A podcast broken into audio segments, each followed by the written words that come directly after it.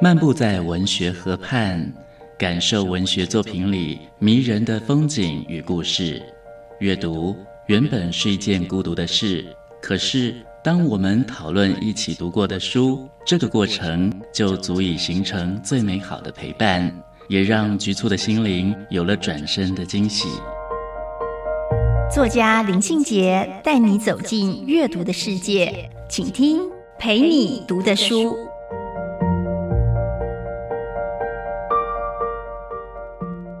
大家好，我是林信杰。今天陪你读的书要跟大家分享的是李永平的小说《大河尽头》。在李永平的小说里面呢，一直有一个少男或少女在经历他的爱情或者是成长。李永平的出生经验非常特殊，他出生于英属婆罗洲，中学之后呢，才到台湾来念书，毕业于台大外文系。他呢，在台湾写作的时间非常长哈。那这一本《大河尽头》呢，其实就是他回忆故乡的书写作品。故事的背景发生在一九六二年的夏天，有一个十五岁的少年叫勇。在父亲的安排之下，进行了一趟神秘的旅行。那少年勇呢，就跟他父亲的一位密友，这密友其实是一个荷兰籍的女子，叫克斯廷。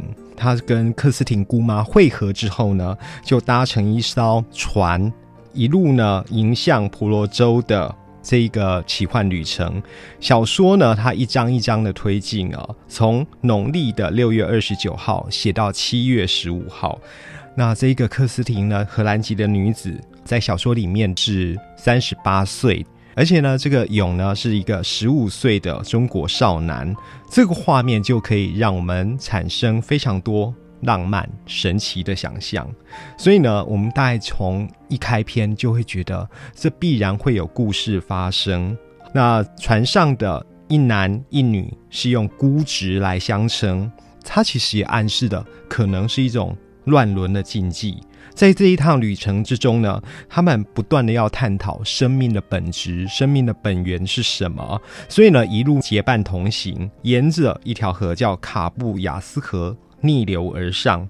他们一直在想象，想象呢，在七月十五月圆之夜，可以登上某一座神秘的圣山，叫巴都地板。在汉文化里面呢，七月十五，好，农历七月十五。是一个诸事不顺、诸事不宜的日子。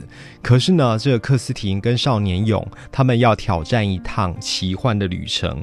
他们在这个半个月的航程里面呢，要航向心目中神秘的所在。就这样呢，大河尽头的这样十五岁的少男跟三十八岁的荷兰籍女子产生了一份暧昧的情愫。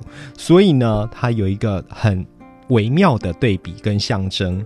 男的跟女的，阴跟阳，人跟鬼，还有神圣跟世俗，那这种种的对比设计呢，其实是小说家刻意安排的。于是呢，李永平让他的小说人物呢展开对话，在文字跟山脉河流之中呢，把他们的感情放到适当的一个位置。呃，书里面呢不断回旋着一个警告啊，那警告说啊，生命的源头。不过就是一堆石头、交垢和死亡，所以呢，读这一本书的时候呢，往往会让我们啊许多男性读者想到，就是好像自己的第一次察觉到感情或是欲望的时候，那往往都是有一个熟女的形象在我们面前引导着。那李永平呢，诉诸轮回跟命定，他想象着克斯廷这个女子跟勇。他们的前世跟今生，就完成了这一篇非常神秘又微妙的小说。李永平在《大河尽头》这一本小说叙事美学最让人感到惊心动魄，或者是最亮眼的地方呢？它其实不在于人物关系的繁复多变，它最厉害的地方应该是描写婆罗洲雨林的那样的叙事功力。他写出了一股大河的气势。把一种暧昧迷离的环境跟氛围掌握的丝丝入扣，现代的中文小说里面能够把环境跟场景讲得如此离奇炫目的，大概只有李永平能够了。